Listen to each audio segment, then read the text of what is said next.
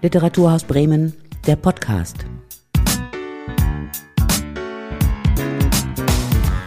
Hallo und herzlich willkommen zur ersten Folge des Literaturhaus Podcasts in diesem Jahr 2022. Mein Name ist Felix Krause und heute spreche ich direkt mit zwei Menschen. Ich habe Denise und Marie vom Poesiekollektiv der Rosinnen zu Gast. Das kommt anteilig aus Bremen, das gibt es seit 2020 und das ist seitdem wirklich sehr umtriebig. Die Russinnen schreiben unterschiedliche Texte, betreiben einen Instagram-Kanal und einen Podcast-Reihe und sie haben auch schon unterschiedliche Ausstellungen gemacht. Dabei beschäftigen sie sich eigentlich immer mit gesellschaftlich-politischen Fragestellungen, zeigen Diskriminierung auf, ja. Sie singen sogar einen, könnte man sagen, einen Abgesang auf das Patriarchat, denn die Russinnen sind ein explizit politisches, weil queer-feministisches Kollektiv. Und ich freue mich wirklich sehr, mit euch beiden heute zu sprechen. Hallo Marie. Hi, schön da zu sein. Und hallo Denise. Hallo. Ja, wir äh, sind uns heute über Zoom zugeschaltet wegen Krankheit. Es handelt sich nicht um Corona, aber wir werden uns auch in diesem Jahr wahrscheinlich wieder an einige Folgen ähm, gewöhnen müssen, die äh, über Videotelefonie aufgezeichnet wurden. Äh, Marie, geht's dir denn inzwischen etwas besser? Ja, auf jeden Fall. Ähm, bin auf einem guten Weg. Das ist sehr schön. Ja, vielleicht bevor wir so ein bisschen auf eure inhaltliche Linie zu sprechen kommen, äh, könnt ihr vielleicht kurz erzählen, ähm, wie es bei euch losgegangen ist, wo die Idee herkam, ein Poesiekollektiv zu gründen, ähm, ob ihr euch davor schon kanntet und genau, wie die Anfänge so waren. Ja, da kann ich wahrscheinlich am besten was zu sagen. Ähm, genau, ich komme aus Bremen, bin aber weggegangen nach Braunschweig, um da zu studieren und da war ich in so einer Schreibgruppe. Und als ich dann wieder zurück nach Bremen kam, war ich, okay, ich will hier auch irgendwie eine Schreibgruppe haben. Ich will Menschen haben, mit denen ich zusammen kreativ sein kann, ähm, Auftritte zusammen organisieren und so weiter. Und bin dann ein bisschen auf die Suche gegangen und habe äh, Kea und Mathilda kennengelernt. Letztendlich über die Sneak Preview in der Schauburg ähm, und gemeinsame Kontakte und mitbekommen, dass sie schreiben. Und ich so, hey, ich schreibe auch, lass uns zusammen schreiben. Und das Ganze hat schon dann 2019 gestartet, ähm, als eigentlich so eine, ja, ich weiß nicht, wie häufig wir uns getroffen haben, aber alle paar Monate irgendwie einfach, um gemeinsam zu schreiben. Und dann wollten wir eigentlich ähm, einen Auftritt ähm, machen, äh, der war geplant im April 2020. Äh, das hat dann nicht stattgefunden. Und dann waren erstmal noch so ein bisschen mehr Kea und ich da, weil Mathilde noch im Ausland war. Und dann haben wir überlegt, okay, was können wir machen, was Corona-konform ist. Und dann haben wir einen Instagram-Kanal erstellt und haben irgendwie festgestellt, okay, wir machen auch beide Kunst. Und haben dann irgendwie so überlegt, so unsere Poesie zu verbinden mit noch anderen Kunstformen. Und seitdem sind wir dann gewachsen, kam Mathilda wieder aus dem Ausland und Denise und jetzt auch Tammy ähm, sind auch dazu gekommen, ganz frisch und ja, jetzt sind wir gerade zu fünf. Als Logo habt ihr äh, eine Katze, so eine rosane Katze. Ähm, wie kam denn äh, diese Idee und ich weiß nicht, ob man das bei, ich glaube, bei Bands kann man das schon nicht mehr fragen, aber wie kamt ihr auf den Namen? Ja, genau.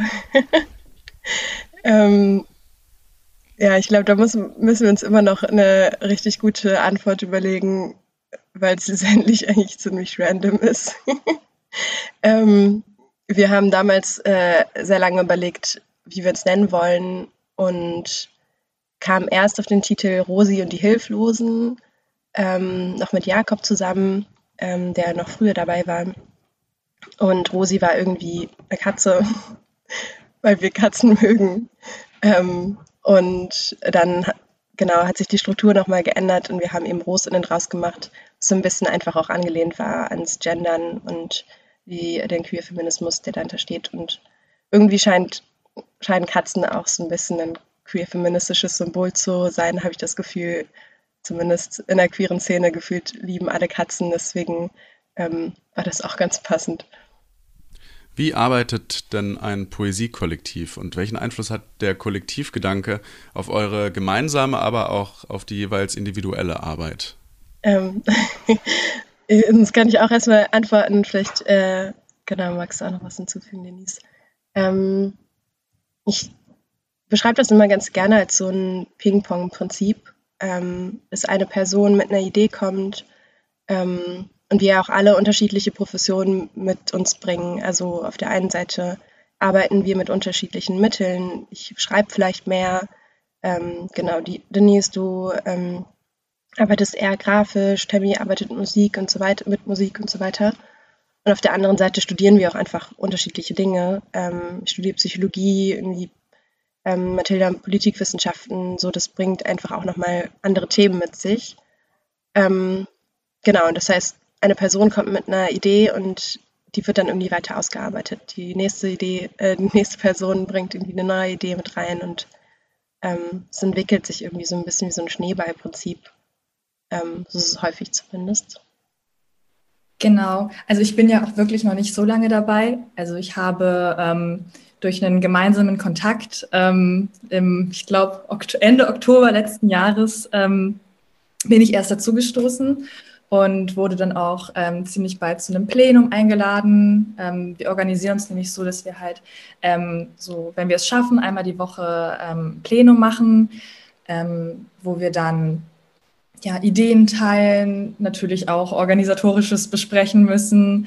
Ähm, genau, aber auch einfach so uns um uns gegenseitig kümmern so ein bisschen. So habe ich das sofort auch aufgenommen und das ist auch, würde ich sagen, sehr elementar in unserer Arbeit. Also mir hat jetzt diese kurze Zeit so im Kollektiv auch schon super viel gezeigt, so über ja, was es heißt, so in dieser Interdisziplinarität im Kollektiv zu arbeiten, weil für mich war klar, ich möchte gerne im Kollektiv arbeiten.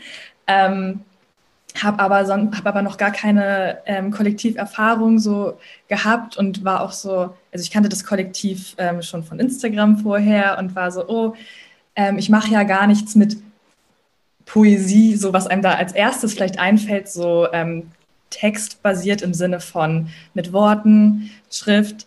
Ähm, aber das ist halt auch so das ähm, Thema bei den RosInnen, dass vielleicht so ja, Poesie sich auf ähm, auch andere Medien auf jeden Fall ausweiten kann und ähm, Ausdrücke findet für ähm, jetzt halt ähm, beispielsweise queere äh, Identität. Ähm, genau, das ist so die Poesie und die verschiedenen Medien, die wir benutzen im Kollektiv, ähm, ja, als Erweiterung von ja, uns selbst ja, gelten kann ich denke, das ist so ungefähr auch das, das generelle Verständnis, was wir ähm, so von, von unserer eigenen Poesie haben. An diesen äh, Poesiebegriff will ich eigentlich direkt äh, weiter anschließen, der eben nicht nur Poesie umfasst, sondern äh, eigentlich liefert er ja so ein künstlerisches oder multimediales Gesamtpaket. Ähm, ich habe den Podcast äh, eingangs schon erwähnt, Podcast namens Rosa Ohren, wo ihr äh, Texte von euch, aber auch Gespräche von euch veröffentlicht. Und dann eben vor allem so diese Bild-Text- äh, ähm, ja, ähm, wo ihr mit Street Art Elementen, mit bildender Kunst arbeitet, viel ähm, so Bild-Text-Collagen, die ihr dann im Internet äh, veröffentlicht oder in äh, sogenannten Scenes, also in ähm, ja so self-made kleinen bunten Heftchen. Und das Ganze immer sehr rotzig, sehr bunt und sehr cool. Ähm, ja, wie, wie seht ihr denn das Verhältnis dieser unterschiedlichen Medien so grundsätzlich zueinander?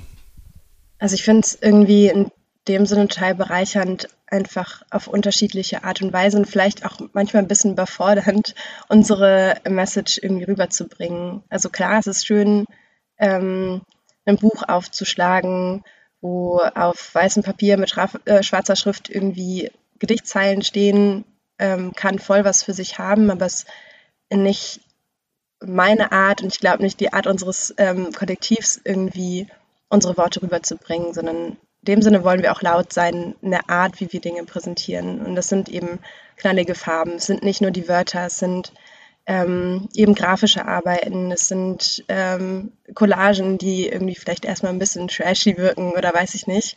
Ähm, genau, und auch einfach das zu nutzen, was uns zur Verfügung steht. Also wir sind vielleicht dann auch in dem Sinne auch einfach eine Generation, die mit voll viel Technik schon aufgewachsen sind und ähm, ich es zum Beispiel auch voll gern mag, mich in irgendwelche Programme irgendwie reinzufuchsen und da neue Dinge zu lernen, auch wenn ich jetzt nicht Kunst studiert habe, so in dem Sinne auch gar nichts professionell gelernt habe, da trotzdem irgendwie ähm, ja die Möglichkeit haben, irgendwie sich nochmal anders auszudrücken.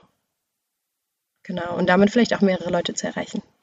Genau, also für mich steht auch so voll im Vordergrund so dieses sich ausprobieren. Also es folgt ja jetzt allem nicht so eine, einer komplett geraden Linie und das ist auch gar nicht, ähm, denke ich, unser Ansporn, sondern halt wirklich äh, dieses, ja auch es, ist, es darf messy sein, es, ähm, es ja, zeichnet sich so dieses ab, es, es kann sich was verändern, es kann äh, ja, ja, durcheinander sein, es kann, können Sachen äh, nebeneinander existieren. Ähm, ich habe das Gefühl, ähm, das ist so, das ist, das, das muss auch einfach sein, wenn wir uns so mit ähm, queerer Identität oder Identität äh, ganz weit gefasst ähm, auseinandersetzen. Denn ja, gerade queere Menschen sind, sind so vielen, ähm, ja, so viel Fremdbezeichnungen, Fremd, ja, Fremdbezeichnungen ausgesetzt und ähm, müssen sich auch, um halt im Alltag zu bestehen, so in Kategorien einteilen lassen und in Boxen reinpacken lassen. Und ähm, da ist einfach so dieses Creative Outlet, ähm, was man da jetzt auch im Kollektiv, ähm, was wir im Kollektiv halt haben und in der unserer kreativen Arbeit mit den ähm, verschiedenen Medien super wichtig, um einfach ähm, ja sich also ja Repräsentationsformen ähm, zu dekonstruieren, ähm, zu unterminieren und ähm, genau einfach da ähm, neue Begrifflichkeiten oder neue Ausdrucksformen zu entwickeln. Ja, absolut. Äh, bei euch geht es viel um queere Identität oder Identitäten ähm, um die Freiheit zu sein, wer man möchte, sich zu kleiden, wie man möchte. Und ihr übt eben ja in jedem Beitrag, den ich bisher von euch ähm, gesehen oder gelesen habe, ja Kritik am Patriarchat und an der heterosexuellen Dominanzgesellschaft und überholten Moralvorstellungen. Ähm, wie seht ihr denn aktuell auf die Welt und wie geht ihr durch die Welt und durch die Gesellschaft? Große Frage. Ähm, ich glaube, das wechselt bei mir immer voll je nach Stimmung ähm, wenn ich so in meiner Bubble bin mit den Menschen, die irgendwie mir am wichtigsten sind, ähm, oder ja auch vor allem irgendwie im Freundinnenkreis, dann denke ich so, ja geil, wir sind schon voll weit, so ist es alles irgendwie voll entspannt und ähm, dann gibt es Momente, wo ich äh, mit Menschen außerhalb von meiner Bubble konfrontiert werde und denke so, oh no, wir sind nicht so weit, da muss noch einiges getan werden. Und bei mir tatsächlich immer, also das ja, Thema Wut oder das Gefühl, Wut auf jeden Fall da total zentral ist, ähm, weil mir das halt viel Kraft gibt. Weil ich mir denke, ähm, wenn ich irgendwie diese ganze Wut habe, die ausgelöst wird, weil wir immer noch in einer, ja klar, ähm, sexistischen und queerfeindlichen, aber ja auch rassistischen und antisemitischen und ähm, behindertlich feindlichen ähm, Welt leben. Ähm, das ist ja in dem Sinne auch irgendwie Feminismus muss immer intersektional sein. Es ist, ähm, sind so viele Formen, die da irgendwie von Unterdrückung, die da eine Rolle spielen, ähm, dass ich da einfach so wütend werde, dass ich dadurch aber motiviert werde, irgendwie was zu tun, ähm, sowohl eben im künstlerischen als auch jetzt ähm, in der Psychologie, ähm, dass ich einfach Dinge verändern möchte. Und ich denke, es muss noch einiges getan werden, ähm, vor allem irgendwie, wenn ich meine Bubble äh, verlasse, irgendwie merke ich das auf jeden Fall. Ja, bei mir ist es ähnlich. Also genau dieser Schock, wenn man die Bubble verlässt, wenn man auch schon nur in die Familie geht. So, wir hatten jetzt gerade ähm, die Podcast-Folge zu, ähm, zu Queer sein an Weihnachten, ähm, dass man dafür ja, ja, Debatten wieder ausgesetzt ist und ähm, auf die man sich gefasst machen muss, für die man gewappnet sein muss. Ähm, ja, das, das kann einen schon schockieren, aber halt auch, ähm, mich motiviert das auch total, ähm, ja, natürlich äh, überhaupt mich zu engagieren und ähm, habe ich es dann quasi auch so ein bisschen richtig verstanden, dass äh, Marie für dich das Schreiben und Denise für dich so das Illustrieren ähm, auch ein Ventil ist, um mit eurer äh, Wut äh, umzugehen? Ja, auf jeden Fall. Ja, das ist, ja. Also für mich ist es auch so, also ich illustriere ähm, nicht nur oder sehr wenig momentan. Ich mache eher so ähm, Collagen aus allen möglichen Schnipseln, die mir irgendwie zufallen. Also wenn es irgendwie, ähm, wenn ich irgendwie ein nicht so gut nicht so hochqualitatives Bild mit meinem Handy gemacht habe, dann nehme ich das halt auch mit irgendeine Collage auf oder schneide Sachen aus alten Kochbüchern von meiner Oma aus oder so und scanne die ein und benutze die dann. Ähm, ja, für mich ist es vor allem auch so, ich, ich, ich, ich äh, gehe da rein und sehe diese, diese Mess an Sachen, die mich irgendwie interessieren und versuche die dann irgendwie so zu irgendwas zusammenzufügen, was mir was bedeutet und was vielleicht auch anderen was bedeuten könnte. Und ähm, nehme da halt ja doch diese, dieses, äh, ja, diese Art und Weise der Auseinandersetzung mit den Materialien und mit dieser Unordnung in mir drin, in meinen Gedanken als äh, Ventil auf jeden Fall, ja. Ähm, was inspiriert denn oder wodurch lasst ihr euch denn dann äh, konkret inspiri äh, inspirieren? Sind das äh, Alltagssituationen oder ist das irgendwie so ein diffuses Gefühl, äh, auf das ihr reagieren wollt? Ich glaube, das ist ganz unterschiedlich. Ähm, so ein Teil auf jeden Fall auch bei mir mit der Psychologie, wenn ich mich da irgendwie mit Themen auseinandersetze, auch obwohl das auch so hin und her geht, glaube ich. Ähm, meine Masterarbeit dreht sich letztendlich auch irgendwie um queer-feministische Themen ähm, aber auch irgendwie in Alltagssituationen, vor allem eigentlich Situationen, die mich einfach emotional berühren. Ähm, dann aber auch andere Kunst, wenn ich ähm, da sehe, oh, das, das berührt mich total oder das finde ich total ästhetisch ansprechend auf eine Weise oder da muss ich drüber nachdenken. Ähm, genau, dass es irgendwie immer so aus verschiedenen Ecken, denke ich mal, Impulse kommt und irgendwann sind es dann genug Impulse und ich habe irgendwie einen ruhigen Moment und dann kann ich das auch verarbeiten. Genau. Ja, damit unser Publikum jetzt auch mal äh, einen Eindruck von eurer Kunst bekommt, äh, hast du, Marie, äh, uns einen Text mitgebracht. Ähm, was liest du uns denn vor? Das ist ähm, ein, ja, der erste Teil eigentlich von einem längeren Text, ähm, wo es so ein bisschen um queere Identität und Polybeziehungen geht, also polyamore Beziehungen ähm, explizit. Und ähm, ja, ist eigentlich wie, wie alle Texte, die ich schreibe, sehr persönlich. ähm, genau. Haltestelle. Es ist Sexhell Season und in U-Bahnen komme ich Menschen ungewollt zu nahe. Es ist Pandemie und ich habe mich entwöhnt von körperlicher Nähe, bin überfordert. Das Internet erzählt mir, woran ich Gays erkennen kann. Mein Algorithmus gaukelt mir vor, dass so viele schöne Menschen gay sind und ich halte Ausschau, suche, empfinde Überforderung. denn es ist Sex Sales Season. Ich werde angesprochen und verstehe den Kontaktversuch nicht. Ich bin auch gar nicht interessiert. Vergangenheits-Ich mit viel Hetero-Geschichte hinterfragt das Gegenwarts-Ich in seine Queerness. Wenn ich jetzt einen Cis-Mann date, bin ich dann in einer Hetero-Beziehung offensive. Klingt mir zu straight.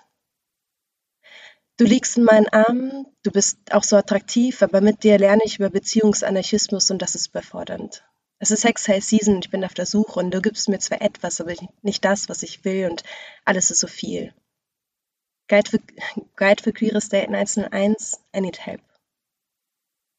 Zukunfts-Ich soll offen sein, soll stark sein, soll erfahren sein, soll Vorbild sein, soll richtig queer sein und nicht mehr hinterfragen und steht das Q in LGBTQA plus eigentlich wofür?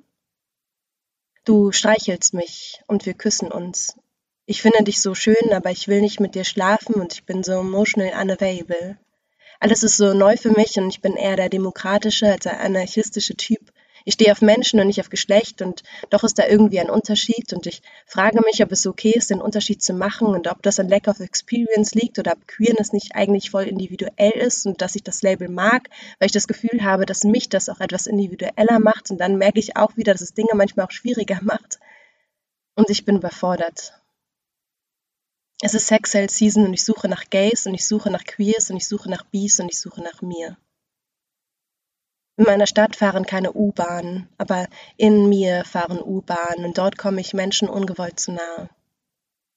Auf meiner U-Bahn plakatiert Werbung, Strategie Sex Sales und meine Haut berührt Polster und fremde Bakterien, weil mein Kleid ist kurz und ich warte, dass jemand mir mein U-Bahn-Liniensystem erklärt, wohin die rote, wohin die blaue und wohin die violette Linien führen durch meinen Körper fahren. Und ich warte, dass meine Haltestelle kommt. Warte, dass jemand einsteigt und es steigt jemand ein und steigt dann wieder aus und hinterlässt Bakterien, die mir zu nahe kommen, ohne mich zu berühren. Ich ziehe mein Kleid aus, damit es nicht mehr zu kurz ist, und lege mich zwischen die bemusterten Sitze und vergessene Kaugummis. Das war's. Wow, sehr, sehr schön. Hat mir sehr gut gefallen. Dankeschön. Wie ist dieser Text entstanden? Gibt es da irgendwie äh, eine coole Anekdote, die du teilen möchtest? Ähm, ich habe eine Person gedatet. ähm, ja, ich, also ich, ich habe diese Person kennengelernt und gedatet und in dem Prozess halt, glaube ich, auch wahnsinnig viel über mich selbst gelernt. Und ein Teil des irgendwie Selbstlernens ähm, ist auf jeden Fall auch dann darüber zu schreiben und irgendwie ähm, das in eine Form zu bringen, dass ich das vielleicht auch selber besser verstehen kann. Ähm, und meine Unsicherheit, die ich habe, auch einfach irgendwie mal aufs Papier zu bringen. Ähm, und ich es immer total schön finde, also ich habe, also wenn ich dann irgendwie, keine Ahnung, Reaktionen darauf bekomme, also der Text ist mit den anderen beiden, also in einer längeren Form auch ähm, veröffentlicht worden, tatsächlich meine erste Veröffentlichung in dem Prozess in äh, Magazin, ein ganz neues Magazin. Ähm, oder wenn ich ihn dann ähm, vorgelesen habe, zum Beispiel im Rotkäppchengarten im Sommer, als wir einen Auftritt haben, dann irgendwie Reaktionen dafür zu bekommen und zu merken, okay, das war jetzt meine ganz individuelle Erfahrung mit dieser Person, irgendwie mit meinen Gefühlen, aber scheinbar ähm, ja, haben Menschen irgendwie ähnliches erlebt oder keine Ahnung, erinnern oder der Text erinnert irgendwie daran, also etwas, was sie selber erlebt haben. Ähm, ja, genau. Das mag ich irgendwie immer ganz gerne, dass es plötzlich eigentlich ursprünglich so ein persönliches Ventil von mir war und dann aber trotzdem auch was Politisches hat, weil irgendwie in dieser Gesellschaft meine Existenz politisch ist. Ja, oder meine Identität. Eure Kunst ähm, verfolgt ja einen äh, ganz klar politischen Zweck. Gibt es äh, für euch trotzdem auch so rein künstlerische oder ästhetische Kriterien, die einen Text oder ein anderes Kunstwerk äh, gut machen? Oder ähm, denkt ihr, dass diese Vorstellung des L'art pour also dass, dass Kunst so ein reiner Selbstzweck ist und nur der Ästhetik verpflichtet ist, findet ihr, dass diese Vorstellung von Kunst nicht mehr zeitgemäß ist? Ja, also ich finde, diese Vorstellung von Kunst ist nicht mehr äh, zeitgemäß. Also ähm, gerade in der Kunst ist es ja so, dass ähm, ja vorgegeben, also was, was ästhetisch ist ähm, und was halt nicht so, ähm, ja,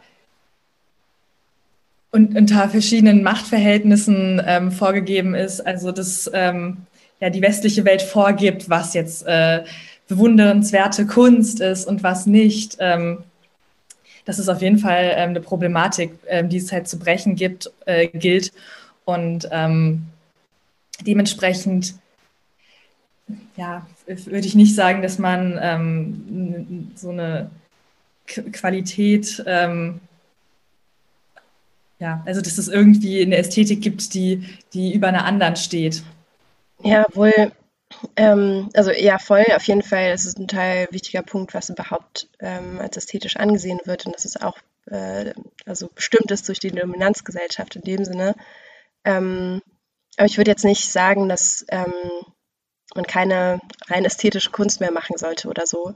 Ähm, ich glaube, das ist einfach der kunstschaffenden Person irgendwo dann ähm, auch selber überlassen. Also manchmal, manchmal merke ich das ja auch, okay, ich ähm, möchte irgendwie schaffen und ähm, werde jetzt, keine Ahnung, mache mir vielleicht eine Playlist an, mit der ich irgendwie ähm, gut harmoniere gerade in diesem Moment und dann male ich einfach. Und es hat für mich auch gerade gar keinen Anspruch, irgendetwas zu sein, ähm, außer tatsächlich, dass ich gerade etwas mache. Und ähm, wenn es hinterher dann Menschen schön finden, ähm, ist schön in dem Sinne, ähm, aber es hat dann vielleicht auch einfach in dem Sinne keine Bedeutung. Ähm, das, was wir jetzt nach außen tragen, ist halt vor allem das, was, was Bedeutung hat, weil wir eben genau eine Message ähm, ja ähm, irgendwie uns also in, in, die Welt setzen wollen in dem Sinne. Und auf der anderen Seite kann ich auch verstehen, dass man sich eher ein Bild ähm, ins Wohnzimmer oder ins Schlafzimmer hängt, ähm, das vor allem einen ästhetischen Wert hat, als jetzt einen krass politischen, ähm, weil man vielleicht nicht jedes Mal, wenn man aufsteht, daran erinnern werden möchte, in was für einer patriarchalen und kapitalistischen, rassistischen Welt wir leben. So, in dem Sinne kann ich das auch verstehen, dass man sich einen Safe Space schaffen möchte, in dem vielleicht auch einfach rein ästhetische Kunst total schön ist und angenehm ist. Auf der anderen Seite natürlich auch wieder die Frage, okay, was ist der Kunstmarkt? Wie funktioniert das alles? Wie kapitalistisch äh, ist da irgendwie alles wieder strukturiert? Das ist was ganz anderes, aber im Privaten ästhetische Kunst zu haben, finde ich, ähm, und auch zu machen, halt voll legitim.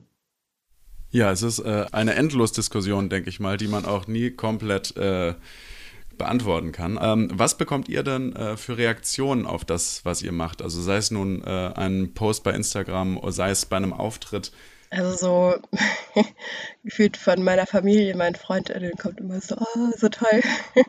Aber ich mich auch mal frage, okay, wie hilfreich und konstruktiv ist jetzt äh, dieser Kommentar, aber voll lieb, voll schön zu hören. Ähm, aber ich glaube, so das, was am, am, größten oder am aufregendsten war, ähm, ist, als wir die Ausstellung im A-Raum hatten, letztes Jahr im Februar und da dann auch irgendwie der Weser-Kurier kam und ähm, Tito Thesen Temperamente zum Beispiel auch einen Beitrag gedreht hatte und dann irgendwie auf deren Social-Media-Kanälen ähm, ja, präsentiert hat. Und ist da dann also auch gar nicht so ähm, spaßig, wie es jetzt klingt, ähm, doch sehr viele extreme Reaktionen zu kamen. Wir haben nämlich eine äh, Tamponkette ähm, gespannt, also so eine Wäscheleine letztendlich. Ähm, das war so eine Last-Minute-Idee, mehr oder weniger, um ähm, quasi auf den A-Raum hinzuweisen und ähm, da noch ein bisschen zu dem Thema Menstruation zu sen äh, sensibilisieren. Und ähm, das wurde aber sehr doll aufgegriffen in dem Sinne im, ähm, bei den Medien. Und da haben auch dann sehr viele Menschen darauf reagiert und fanden das ähm, wahnsinnig eklig. Also wir haben diese Tampons halt mit roter Farbe bemalt. Und also ich ähm, würde meinen, dass jeder menstruierende Mensch auf jeden Fall erkennen kann, dass es äh, künstlich war. Ähm, ich würde hoffen, dass auch mehr, ähm, also auch Menschen, die nicht menstruieren, das hätten erkennen können. Aber selbst, also gut, ähm, so oder so, selbst wenn es richtiges Blut gewesen wäre, ähm, kam halt ganz viel die Reaktion, oh, oh mein Gott, wie eklig, ähm, dafür sollte man sich schämen und so weiter, ähm, wo wir dachten, ja, okay, es, ähm, scheinbar ist es wichtig, dass wir es gemacht haben, weil man sollte sich für Menstruation definitiv nicht schämen. Mm, und auf der anderen Seite aber dann auch so, oh was, ähm, auch so ein Kommentar wie, ähm, ja, diese arbeitslosen Künstlerinnen, ich denke, okay, also, interessant. Interessant, dass das jetzt irgendwie als Kommentar kommt.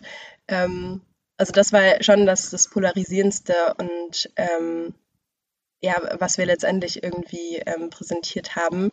Ähm, genau. Ja, wo man dann schon wieder merkt, okay, äh, außerhalb der Bubble sind bestimmte Themen einfach auch einfach noch nicht angekommen. Oder sowas, dass wir gesagt haben, nicht alle Frauen menstruieren. So, es geht halt um das Thema, also wenn wir über Menstruationen sprechen, dann müssen wir über Personen sprechen, die menstruieren. Und das sind auch nicht-binäre ähm, Personen, das sind Transmänner, ähm, eben Transfrauen menstruieren eben nicht. Also es, es ist nicht einfach an dieses Wort Frau geknüpft ähm, und das eben aus einer queer-feministischen ähm, Perspektive auch nochmal ein bisschen zu ähm, befreien, aber da dann auch viele transfeindliche Kommentare kamen und so, ja, nee, nee, das Geschlecht ist binär und äh, hatte sie keinen Biounterricht oder also solche Reaktionen, die dann ähm, immer wieder ein bisschen erschreckend sind. Ja, es ist auch äh, traurig, wie vorhersehbar diese Reaktionen irgendwo sind. Ja. Aber ich hatte auch ähm, diesen Artikel im Weser-Kurier gelesen und ich glaube, das war sogar irgendwie in der, in der Überschrift drin, irgendwie ein, eine, ein, ein Schnur mit Tampons oder so. Ja. Aber eine coole auf, äh, Aktion auf jeden Fall. Ihr macht äh, eure Kunst als Hobby und ich finde, ihr macht das wirklich sehr, sehr gut. Ähm, wie weit wollt ihr euch denn äh, weiter professionalisieren? Ihr habt irgendwann mal, ähm, seit irgendwann bekommt ihr auch ähm, Kulturförderung, die ihr beantragt hattet beim Senator für Kultur in Bremen. Ihr habt äh, ab einer bestimmten Folge einen Jingle im Podcast. Das sind so kleine Bausteine, die das Ganze irgendwie immer runder und professioneller machen. Wo soll es denn da noch hingehen? Das ist eine richtig gute Frage.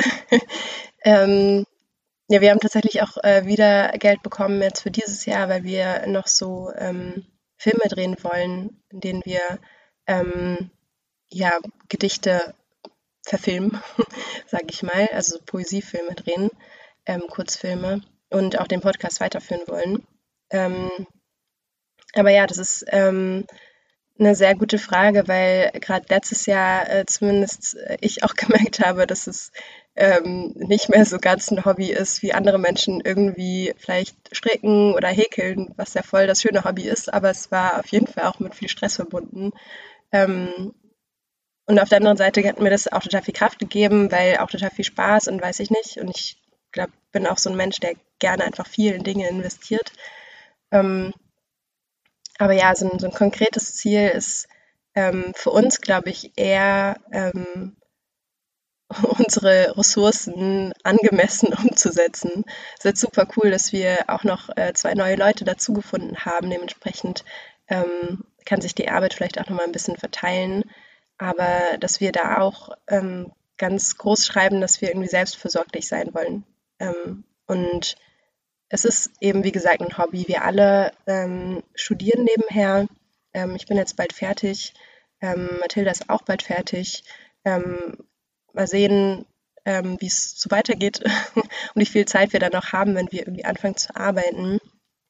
Ähm, und ist aber trotzdem, also ich, ich trotzdem auf jeden Fall in Rohsinnen weiterarbeiten möchte, aber es eben die Frage ist, okay, was, was ist unser Anspruch? Ähm, wollen wir das weiterhaben als eine Plattform, wo wir auch einfach experimentell arbeiten können, wo wir sagen können, hey, jetzt haben wir Lust, einen Film zu drehen. Wir haben vorher noch nie einen Film gedreht. Wir probieren es jetzt einfach. Ähm, und nächstes Jahr haben wir aber Lust, ähm, ein Buch zu machen. Ähm, wir haben vorher noch nie ein Buch gemacht, also machen wir das jetzt, irgendwie probieren wir das aus.